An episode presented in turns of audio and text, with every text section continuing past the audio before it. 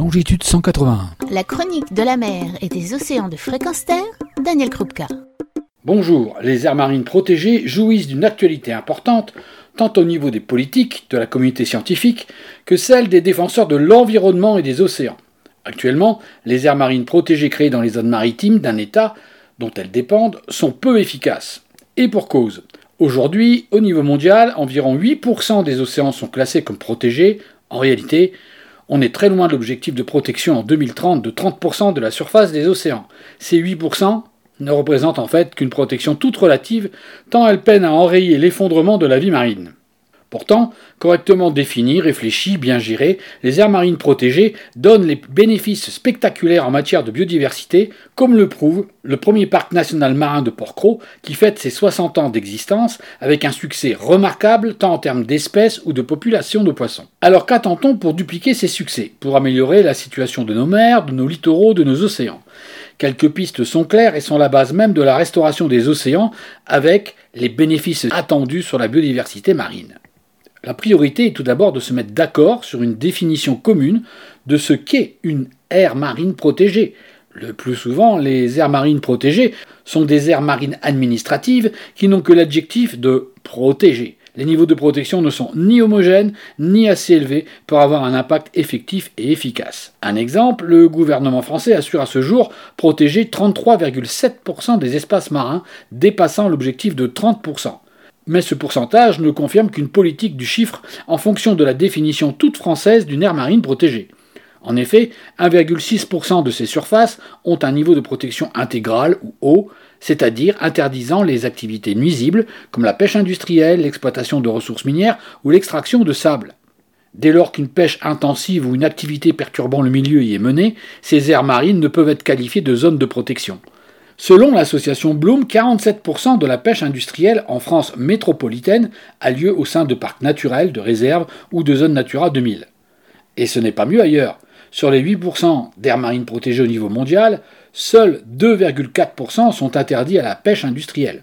Ajouter par conséquent des aires marines protégées pour faire du chiffre n'a aucun sens et entretient une confusion totale, avec des aires marines protégées vraiment protégées et des aires marines protégées non protégées. Un comble Deuxième facilité que se donnent les gouvernements pour réaliser leurs objectifs, c'est de mettre les aires marines protégées loin des yeux, loin du cœur, là où la pêche industrielle ne sera pas impactée. Pour la France, les territoires d'outre-mer ou les terres australes ont permis au gouvernement de passer la barre des 30% aisément, ne privant personne et évitant les zones exploitées par les navires de pêche industriels français. L'objectif de 30% d'aires marines protégées est donc à l'heure. Seul l'objectif de 10% d'air marine protégée à protection forte ou renforcée fait sens. Encore faut-il que les règles et définitions soient les mêmes pour tous. On est loin du compte. Si l'Europe soutient la classification et la définition des aires marines protégées selon les règles et définitions de l'UICN, Union internationale pour la conservation de la nature, aucune réglementation nationale ne se voit imposer quoi que ce soit. Le cas de la France, avec ses propres définitions et dérogations, est un exemple de duplicité en dépit des efforts affichés et d'une communication très ajustée. Ajoutons à tout cela une bonne dose de frilosité pour changer quoi que ce soit ou pour s'adapter par exemple au changement climatique qui va provoquer des mouvements géographiques d'espèces sensibles, poissons, tortues, oiseaux, mettant en inadéquation les aires marines protégées existantes et les zones à protéger dont les frontières devraient être en capacité d'évoluer selon les dynamiques des populations, des espèces et de leur migration. C'est le prix pour espérer une résilience des écosystèmes. Encore faut-il que ces aires marines protégées, actuellement statiques, soient déjà en place, et pour cela qu'elles soient administrées comme des communs, c'est-à-dire en incluant les usagers de la mer, les communautés locales, pour un bénéfice partagé, plutôt que par une politique hors sol, que dis-je, hors pied dans l'eau, veillant à ne fâcher aucun lobby économique, en recourant aux sanctions, sans faire adhérer, voire accompagner les acteurs consommateurs de la mer. Je veux dire les pêcheurs, les riverains, les opérateurs touristiques. Et ce, dans le temps et l'espace et avec des moyens.